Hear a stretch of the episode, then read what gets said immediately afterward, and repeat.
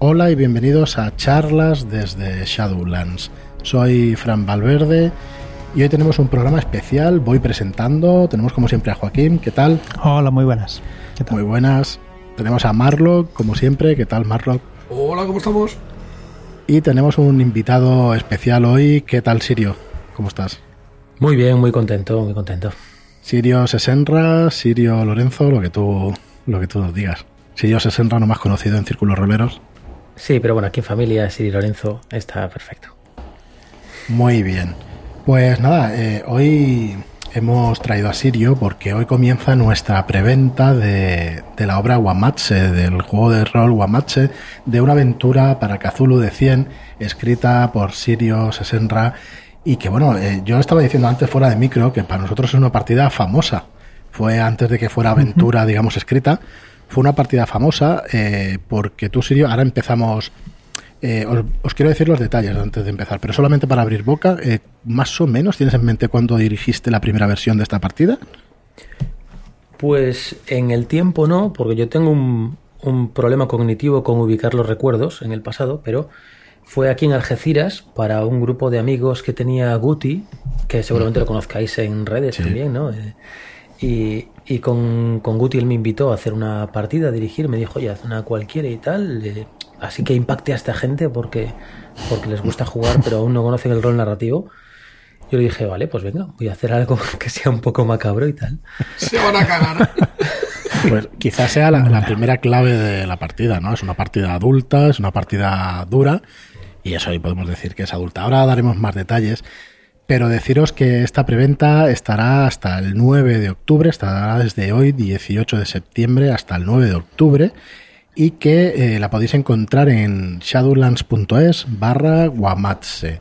La podéis encontrar y comprar esta aventura, va a salir en un tomo, aproximadamente 160 páginas, y va a salir a un precio de 29,95 euros.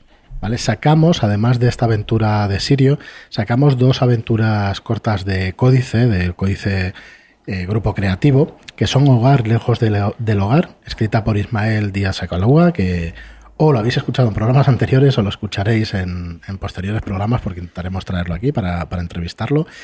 Y este Hogar lejos del Hogar es una aventura escrita para Fate, para el sistema Fate, y también sacamos Olterra, Olterra es una aventura en, la Segunda Guerra Mundial, pero ambientada en, Algeciras. Y es una aventura hecha para Savage Wall y escrita precisamente por Guti, por quien decías, por David Gutiérrez, Guti. Así que bueno, las podéis encontrar los dos en esta preventa también. Van a tener precio unitario de 12.95 cuando acabe esta preventa, pero vamos a poner los tres productos a la venta en, en un paquete eh, por un precio especial de 49.95. Vais a ahorrar unos 6 euros, una cosita así. Además de tener el transporte gratuito. El que quiera coger las aventuras por un lado eh, o por separado, pues no hay ningún problema, lo podréis hacer también. Pero si queréis aprovechar la preventa, pues eh, yo creo que es una buena oportunidad para llevaros tres grandes aventuras. Y en principio nada más, acordaos siempre de nuestra suscripción de shadowlands.es barra shadowshots y de las partidas que hemos puesto en marcha hace muy poquito. Este programa lo grabamos una semana antes de, de esta fecha y la verdad es que estamos muy contentos porque se han apuntado bastantes personas a las partidas que podéis encontrar en shadowlands.es barra partidas. Y nada más, ¿vale? Hasta aquí el, el, spam rolero de la editorial. Para retomar un poco, Sirio, que nos decías que esta aventura la primera vez fue en mesa, entonces. Sí, fue en mesa. Fue en mesa y de hecho eh, el apellido de Rubén Gutiérrez es por. Guti. Es por... Ostras. Vale, vale. Tal, tal, cual, tal cual. Y la jugamos en mesa en una, en una tienda de rol donde pues había que hacer un cierto esfuerzo para, para que el terror no rompiese un poco el clímax, el, el, ambiente como, de la partida. Como ahora el, el piulet este de, del móvil que sonaba por ahí. No sé cómo mierda. Y, y, decías que eso, que el ambiente de la partida. Eh, repite esto último, disculpa, que estaba un poco despistado con él. Nada, estábamos jugando un amuleto en una tienda de, de rol y cómics que hay en Algeciras. Sí que es pues, un encanto. La, la, dueña de la tienda nos dejó ese pequeño espacio para ver si se podía potenciar un poco el rol allí. Y, y nada, ten, nos reservó una mesita o dos y fue pues bastante curioso, apenas nos conocíamos, sí. no nos conocíamos, yo creo que los jugadores los conocían en la misma partida y, y fue como muy, muy de 0 a 100, ¿no? muy potente en la misma entrada. Yo, como tenía un poco en cuenta eso, es decir, vamos a estar en un ambiente abierto, vamos a jugar durante el día una partida de terror investigación con gente que no conozco, les voy a meter una escena brutal. nada más empezar. Vamos a empezar ya muy fuerte y después ya iremos haciendo picos, pero para, para que sepan a qué venimos vamos a empezar muy muy fuerte. Y así nació Guamache. ¿Qué tal la experiencia? ¿Cómo se lo pasaron los jugadores o qué te dijeron? Muy ¿Fue bien. una sorpresa para ellos el encontrarse algo así? Sí, sí, sí fue una sorpresa. No estaban acostumbrados a, a terror narrativo y a descripciones tan explícitas. Ya. Porque, bueno, en mesa yo me retraigo menos que online, dado que todo queda en intimidad y tal, y cuando ya sabíamos todos que no había problema, que íbamos a hacer rol adulto, Claro. pues imaginad, ¿no? las descripciones mucho más específicas, mucho más virulentas, violentas, desagradables. Fue bastante impactante para ellos, creo. Y creo que les gustó. ¿Y qué dirías? ¿Has trasladado exactamente ese clima tan crudo o, o te has cortado en algún momento? Y esto es pregunta eh, directa, sin, sin embargo, sin, sin- directamente sin, ¿cómo se dice? Censura, pues eso, sin censura. Yo creo que sí, ¿no? Básicamente. Yo diría que todo lo contrario, que he intentado ¿Sí? potenciarlo. ah, vale, vale, por potenciado. eso. Bien, bien. Sí, sí. Para que sea, para empezar una lectura íntima para el que tenga el manual en la mano, que ya para él sea un disfrute de a ser posible, para aquel que lo compra, que se deja su dinero, que va a preparar la partida, que el manual le guste, le impacte y el arte de Marlock hace es, es el tándem perfecto, ¿no? Estar con la descripción explícita de lo que está pasando, de cómo ocurre sin ningún tipo de censura y que la- el arte te acompañe y te meta. Creo que es lo, lo suyo. Y no, lo he intentado potenciar todo lo que he podido. ¿De dónde, ¿De dónde bebe el Guamache? Sí. ¿De dónde has sacado las, las ideas? de mi cabeza no, no hay no, no hay demasiadas fuentes. Para mí la, la paradoja, bueno, el esoterismo cristiano demonológico me gusta mucho, lo he usado muchas veces en partidas, y la sensación de la autolesión introduce, la, la autolesión por hipnosis introduce unos factores muy interesantes. El terror tiene un componente de pérdida de control enorme, y no hay mayor pérdida de control que cuando te sientes dominado, sometido, para hacerte daño a ti mismo a niveles tan vastos. Y me gusta la sensación como espectador, esa sensación asfixiante que se producen en, ciertas, en ciertos thrillers como Seven, cuando se recrea una escena y tanto espectador como protagonista se dan cuenta del horror que ha tenido que significar para la víctima esa escena. Esa sensación de, hostia, lo que ha tenido que sufrir esta persona que es una promesa para los jugadores si la cagan, es un poco el, yo creo que el- la mayor eh, fuente de, de inspiración. Sí, a ver, eh, vamos a intentar no hacer ningún tipo de spoiler, como mínimo en este programa, si, si hacemos en, no sé, en programas sucesivos y eso, cuando pase un tiempo y eso, podemos sacar alguna cosa. Pero sí podemos decir que, bueno, a ver hasta dónde puedo llegar sin, sin romperlo. A ver, eh, vamos a describir un poco, si te parece, a los personajes y en qué punto se encuentran cuando empieza la aventura, más que otra cosa. Eh, ¿Por? Por un lado tenéis, eh, los que nos hayáis seguido desde tiempo, en shadowlands.es barra hay un formulario y todo el que se ha suscrito allí pues ha ido recibiendo una serie de correos escritos también por Sirio donde os encontráis un- una situación del personaje ¿no? anterior a la, a la aventura. Decía que de todos los suscritos en barra guamache, que tenéis ahí el formulario, eh, han tenido la suerte de disfrutar de una serie de correos escritos por Sirio eh, un poco la presentación de los personajes, ¿no? Antes de llegar a la aventura. Si no me equivoco, es todo, todos los, todas las descripciones o todo lo que le sucede a los personajes en estos correos, en estas historias, son antes de empezar, de empezar la aventura. ¿Es así, no, Sirio? Sí, es así. Algunos mm, con mayor mm, antigüedad, como Alejandro, eh, ese texto es, es muy antiguo, de hecho, com- comparado con el presente de, de la aventura, y otros con casi incipiente, ¿no? Rubén es prácticamente antes de que, de que todo de comienzo. Y es que Guamache tiene un componente arcaico en ese sentido en la historia. Ahí es donde entender- iba yo, por eso lo presentaba de esta manera, a ver sin hacer spoiler, pero si podríamos explicar un poquito eso. Mm. Dale, dale. te, te sugiere que hay otra historia que ya ocurrió hace mucho tiempo. Entonces, es una invitación a, a jugadores también a que después ellos puedan recuperar esa historia, a que puedan, si quieren, hacer que ese pasado, ya con la mente de la directora, el director de juego, activando en partida, vuelva y forme parte del presente, o que sencillamente se quede como, oye, un pasado que quizás se explore en otra aventura, en otro momento, en, en- con otra obra o con otra edición. Pero sí, sí, sí, es algo que, que de algún modo los, los retrae y te señala al pasado como, oye, eh, en el pasado ocurrieron cosas especialmente importantes para Alejandro y Rafael, para los personajes, y tienen como una historia inconclusa que sería una maravilla poder explorar. Los personajes que, has elegido para que sean los protagonistas de, esta historia eh, tienen caracteres que podamos reconocer de algún, o sea, de, películas o estereotipos de, personajes que, podemos ver en, la ficción o que, que representan un canon de, personaje. O Creo que el más, el más reconocible quizás sea Rafael Trento, que es una mezcla entre John Constantine y el sacerdote del exorcista. Es una mezcla entre el párroco que sabe, que tiene conocimiento de la existencia de algo sobrenatural y, y también del sacerdote atormentado que se siente por comparación impotente. Ahora, Tiempo, Sirio, un segundito. Eh, dime, dime. yo ¿Eh? pensaba que era en plan spoiler demasiado gordo. Es corta, esta mierda. Joder. Vaya día accidentado. Es que vienen a buscar. ¿Es junio? Pensé que me lo decías por, por spoiler, tío, digo. No, no, no, no, no, no. Para nada, para nada. Perdonad, ¿eh? No cortéis nada de ningún audio ni nada que vaya grabando, ya cortaré yo después y ya está. Pues disculpa, si quieres ir por, por Trento, pero vamos. Está, eh, al final ha quedado un corte bastante limpio, me parece. Dale cuando quieras.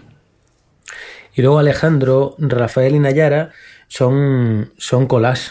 Eh, Alejandro mm, encarna mucho los valores del cine negro, de este detective también relativamente atormentado, atormentado que eh, se desahoga un poco los problemas de su cabeza de haber sido testigo del horror, lo desahoga un poco con el alcohol, con un cierto componente también detrás, psicológico esotérico y una doble lectura ahí para, para el personaje, para, que, para el jugador, el jugador que interpreta Alejandro. Y Rubén y Nayara interpretan arquetipos, pero creo que no tan definidos. Porque el arquetipo del hacker que tiene una doble vida, es un poco Nayara, ¿no? Está muy disperso, es algo muy utilizado.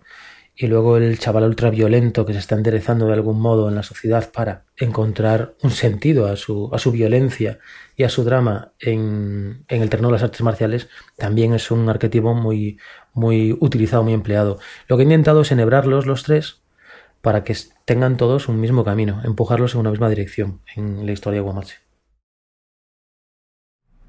Y a la hora de presentar la narrativa dentro de... O sea, cómo cuentas la historia, cómo, cómo, cómo los personajes se entrelazan, cómo haces para mm, hacer, bueno, recorrer esta historia con, con ellos. Hay... Bueno, cuéntanos un poco cómo, cómo trabajas para a lo mejor presentar a los personajes. No sé si, si he Y explicado. sin spoiler, ¿eh? Y sin spoiler. Para unirlos Sin todos. spoiler. Probablemente sea el mayor desafío para quien eh, compre Guamache. Y es que Guamache pretende ser un- una aventura, pero también un manual que te introduzca un estilo de terror específico y te acompañe en esa forma de dirigir terror, con ciertas técnicas y trucos que te acompañan en la lectura de las escenas, en el desarrollo. Una de las técnicas es hacer que el espectador, o sea, cuando, cuando vamos a disfrutar terror, siempre somos espectadores. Siempre que consumimos cine somos espectadores.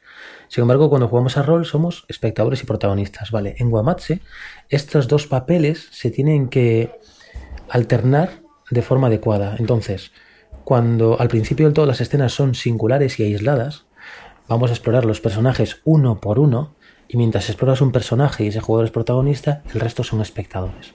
Esto te lo advierte ya Guamatse, que es una técnica que se desea emplear para potenciar la inmersión. Entonces, claro, tiene que haber un pacto tácito entre jugadores, que también se explica un poco en el libro, para que todos como espectadores y protagonistas se puedan ir adentrando poco a poco, para ir tejiendo la aventura y que a, a- a medida que exploramos y conocemos a los personajes, todos disfrutemos de esa doble posición, espectador y, y protagonista.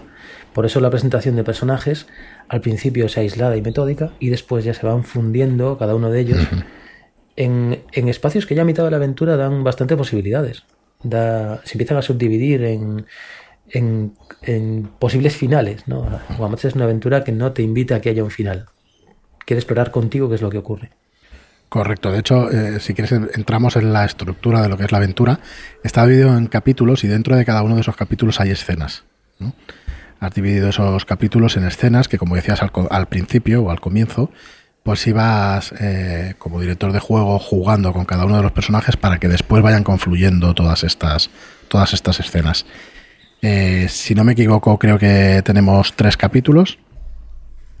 El libro está estructurado, pues eso, unos, un- una breve historia de Guamatse antes de que, de que comience. Luego empiezan los capítulos y al final, pues tenéis también, bueno, hemos de decir, eh, primero vamos a, a seguir explicando que esto sucede en Madrid, en un Madrid, en un futuro muy cercano. ¿Y con qué condiciones sociales? Con incluso peores condiciones sociales de las que tenemos hoy en día, aunque con esto de la pandemia y tal, pues también es verdad que han, que han cambiado los últimos meses, a peor. Sí, está dividido en tres capítulos con intención de que haya una separación muy muy evidente entre presentación y desenlace. Entonces, para que se cumpla esta estructura argumental y no nos compliquemos con cantidades mayores. Luego hay un cuarto capítulo que es de escenas eh, flotantes, de escenas aisladas, que ya la directora, el director de juego, es quien tiene que decidir si quiere meterlos o no y en qué momento los mete. Hay sugerencias, por supuesto, de cuándo podrían encajar mejor. Y, y bueno, esa es un poco la estructura para dividirlo.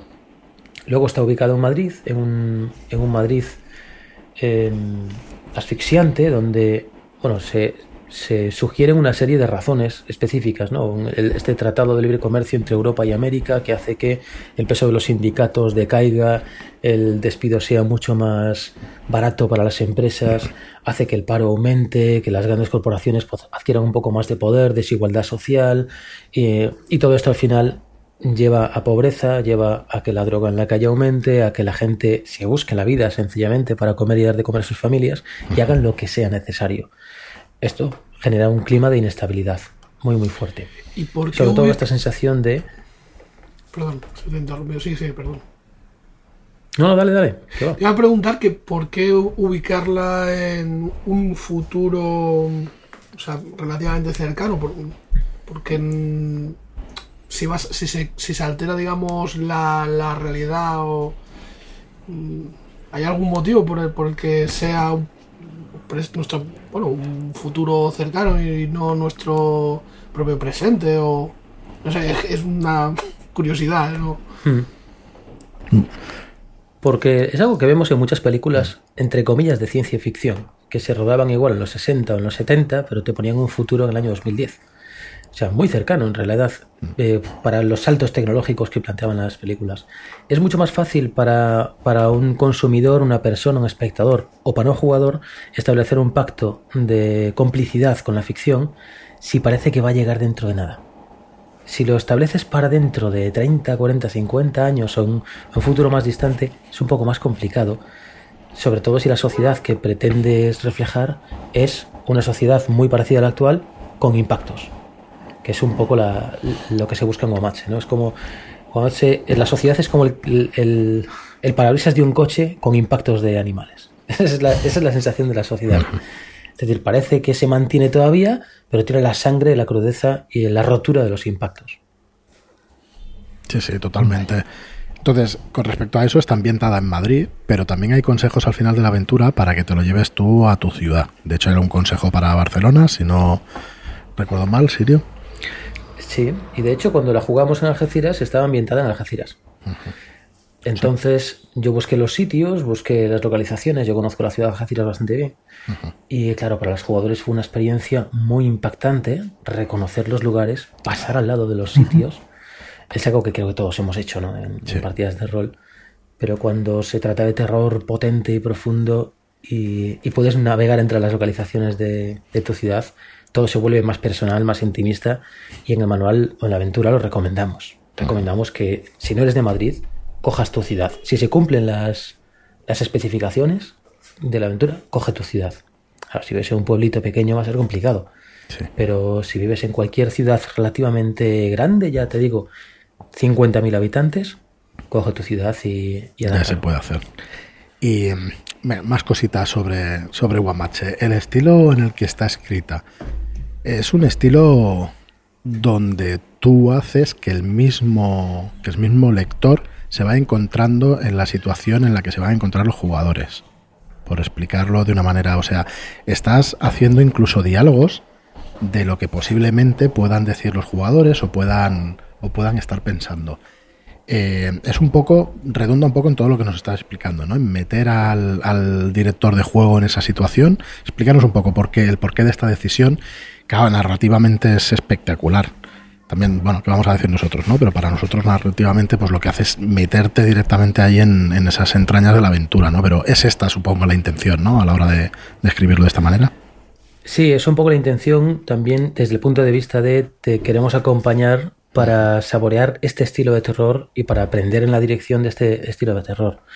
Claro, esta sensación de novelizar el, un manual es complicada. Sí. Entonces tampoco he querido ser extremo y la intención es que sea de- que vaya decayendo. Al principio está más novelizado, luego ya va descendiendo esta sensación porque se supone que es una introducción al, al estilo de, de cómo dirigir, al estilo de cómo llevar las conversaciones, de cómo, eh, cómo los personajes secundarios, los PNJs en especial, pueden hablar, pueden relacionarse, responder a los personajes y demás. Luego tiene- obedece otro sentido, que es que el- la persona que compre el manual lo disfrute el máximo posible. Y esto, para mí, en una historia de terror, para que te, te sientas parte de ella leyendo la aventura, que tenga una parte novelada me parece muy interesante. Muy, muy interesante. Pero claro, sin pasarnos, porque esto no es una novela, esto es rol. Entonces, siempre se recalca eh, no leas en los diálogos, no leas las descripciones, eh, intégralo y después descríbelo a tu, a tu estilo por completo y toma esto solamente como una guía. Entonces tiene esta parte de, oye, disfrútala mientras la lees porque la has comprado y luego que te valga como, como sugerencia, como guía de estilo un poco para cuando dirijas la partida. Desde luego, Tú- se llega creo que, no. Tú has tenido la oportunidad de ser...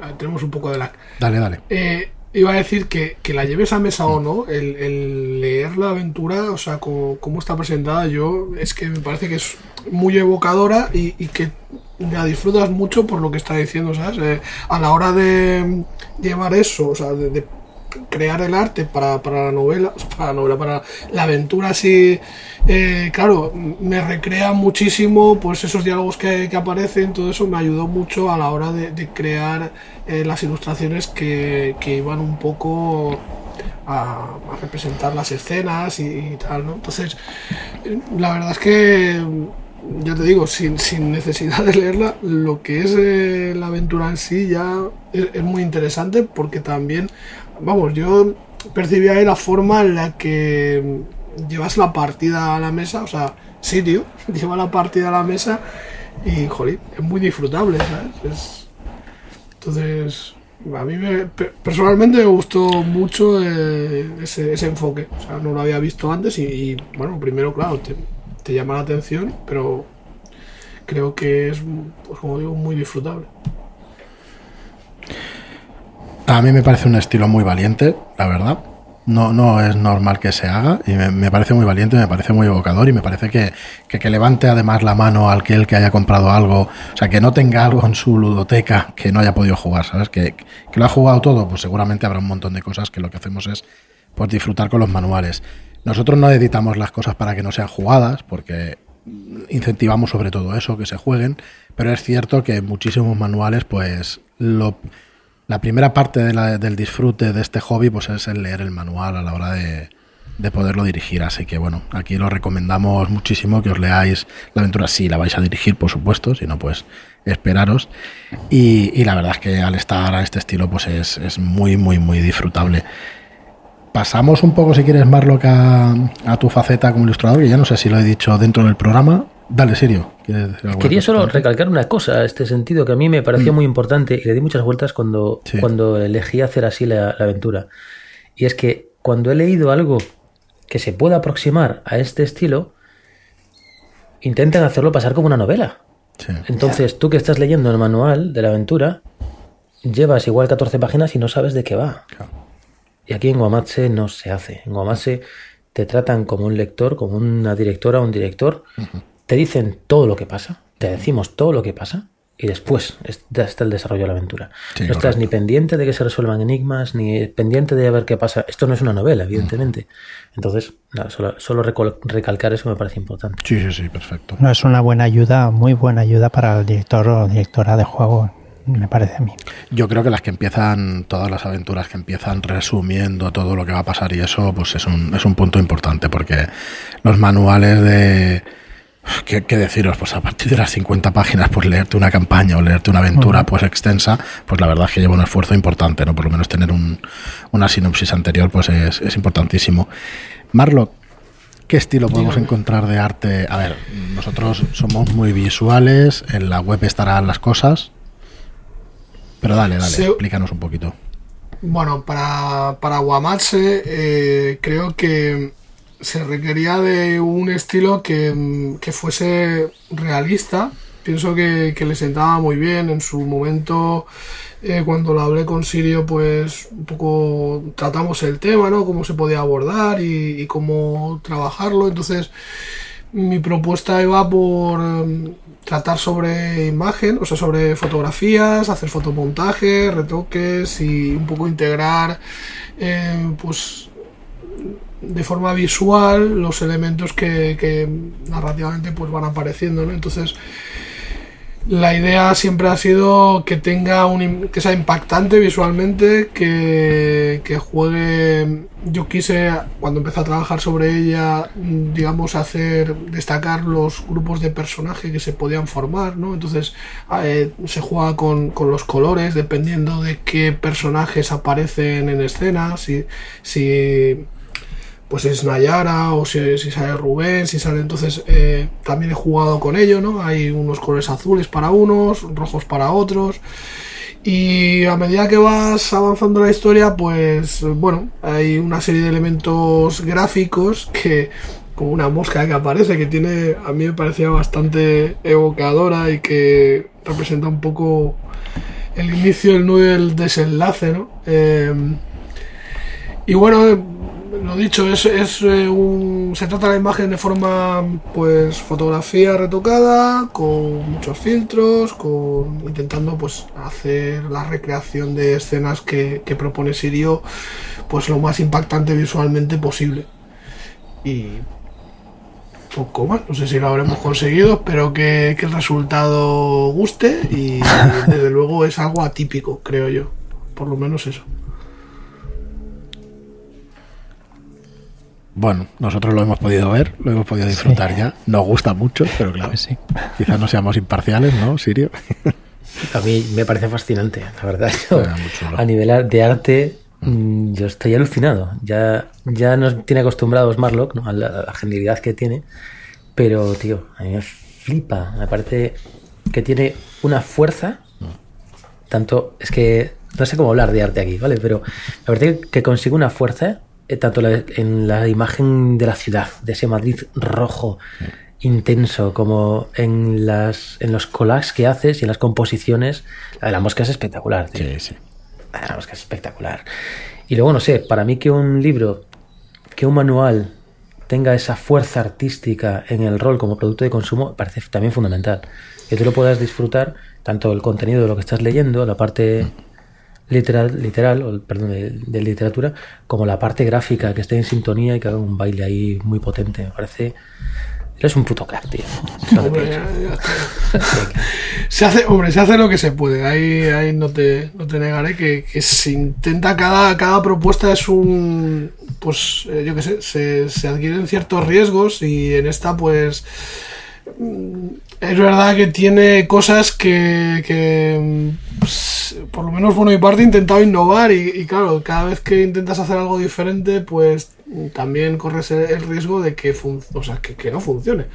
Pero bueno, yo quedé bastante satisfecho con, con la imagen visual que, que se genera y, creo que, eh, no sé, se ajusta bastante a, a la crudeza de, la historia y, a la hora de, no sé, de representarla. Entonces, bueno, a ver si, si llega pronto y podemos ver qué tal queda en físico. La obra está, está acabada. Cuando estamos grabando esto está al 95%, en estos días estará, estará lista, cuando escuchéis esto estará acabada. Así que bueno, no tardará tanto en, en que os llegue a vuestras casas como, como ha sido las anteriores de Vástagos y de, y de La Bestia no deben hacer. Así que entre 15 días y un mes como mucho después de finalizar la preventa de llegaros a, a casa porque, porque bueno, está totalmente terminada y, y, bueno, deseando que la podáis ver y que la podáis disfrutar. Un par de preguntas más, Sirio. eh, ¿Cuántas veces más la has dirigido? ¿La dirigiste ya por internet en, en tu canal? Sí, la dirigí en mi canal en abierto dos veces y en sesiones privadas otras dos. O sea, ya que realmente es una aventura que siempre ha tenido. ¿A quién le ha impactado más? Bueno, a quién los nombres tampoco, ¿no? Pero digamos de los personajes y eso, alguno, alguna cosa, una anécdota que recuerdes o algo, o, o bueno, lo dejamos así porque es que están ahí para verlas. Las de tu canal están.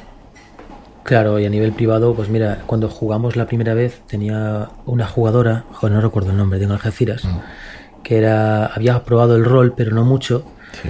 y le fascinó, su personaje le fascinó, tío. Además tenía eso Nayara y había coincidencias entre su vida y la de Nayara a nivel de pues, amor por la informática y, y- y claro, se quedó, se quedó alucinada. Y, Eso se irá a matar. y luego Tres días loca. tuve otro jugador que le pasó tres cuartas de lo mismo con, con Trento. Claro. que la sensación de implicación con el personaje al final de la aventura fue como, Dios mío, ¿qué hago yo ahora sin, sin Rafael Trento, ¿no? Pensando que ya no puedo jugar más con, con este hombre en otra aventura. Eso es muy bonito, tío. ¿Cuántas sesiones dirías que, o cuántas horas de disfrute podías tener la aventura? Yo no sé si esto es contraproducente o no, la verdad es que me da un poco igual. Yo lo que intento es que la gente tenga toda la información cuando salga alguno de los productos. Entiendo que ya online fueron cuatro o cinco sesiones de un par de horas o tres, una cosa así. Online, en la primera fueron cuatro, Mm. pero claro, no estaba tan trabajada la aventura. En la segunda fueron cinco, de dos horas Sí. y media largas, ¿eh? Y, y después en las que hemos jugado en privado rondaban también Sí, las sí, dos, dos, tres horas y me parece que una fueron cinco sesiones Mm. y la otra fueron más, pero porque unas dos sesiones fueron muy cortitas, de una hora, una hora y algo, nada más. Vale, pues más o menos Entonces para, aumentó, aumentó el número. para que se haga y en una idea. mesa- Perdón, que nos pisamos. Dale, dale. No, no, que va. Yo creo que en mesa esto se extiende. Además, en online nunca jugamos las, las eh, escenas flotantes que están en la aventura. Eso no se jugó prácticamente nunca. Claro, iba- por ahí, ¿no? Para, para deciros que, bueno, que aunque online vierais esas sesiones y eso, hay una, se- una serie de escenas flotantes que se pueden llegar a jugar a gusto del director de juego y que puedan hacer ampliar la aventura, pero que, vamos, que mínimo tenéis unas 10 horas de aventura seguro y es muy probable que, que bastante más, porque al final, como se meta un poquito en el personaje y, y vaya roleando cada apartado, la verdad es que se te puede ir a bastante más. Muy bien, pues no sé si tenéis alguno de los dos alguna otra pregunta. Yo ¿Para quería Sirio? preguntar una cosilla. No. Sí. Bueno, Yo quería comentar, eh, bueno, más que nada preguntar acerca de, de los finales de las partidas que has testeado, si ha habido coincidencias, si ha habido diferentes finales, cuál, bueno, sin hacer spoilers, lógicamente, pero, pero poco si, si ha habido mucha diferencia, porque es que el final, hostia, se las trae. Ha habido un, Todos mueren, ha habido un mogollón. no, siempre han muerto todos. todos mueren siempre.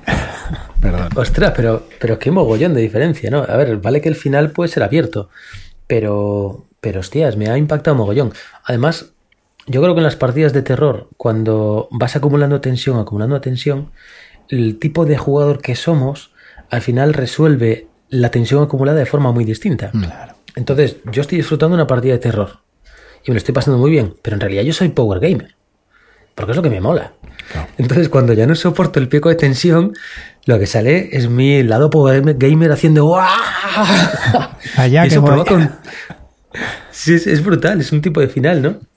O si, o si eres profundamente dramático y buscas ahí el momento fundamental para, para ver cómo tu personaje se quema y se combustiona. Finales muy distintos, ¿eh? muy distintos. Lo cual, la verdad es que me ha gustado mucho. Es que es un punto muy interesante. Muy bien. ¿sabes? Esa, Pues esa qué de lag tenemos Dios esa parte final que, se- que queda tan abierta y que, y que da pie a diferentes finales es- está muy chulo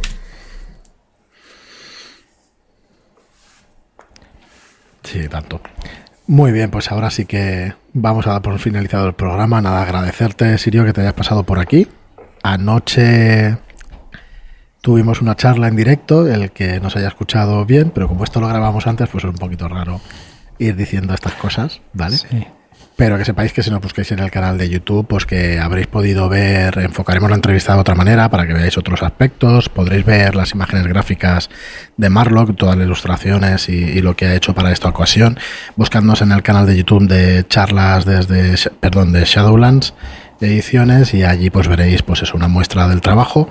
Y en shadowlands.es barra guamache que tendréis ahí todos los precios, las condiciones de la preventa que está desde el 18 de septiembre hasta el 9 de octubre y que no os la podéis perder. Eh, nada más que os guste un poquito pues este género de terror, este género de investigación, terror y todo esto, pues la verdad es que no os lo perdáis porque realmente va a ser un libro que, que en, en tiendas va a lucir muchísimo. Si no queréis eh, ahora participar en la preventa, pues también lo vais a encontrar en tiendas. Pero bueno, que le echéis una ojeada, que le deis una oportunidad. Y lo dicho, Sirio, muchas gracias por tenerte por aquí.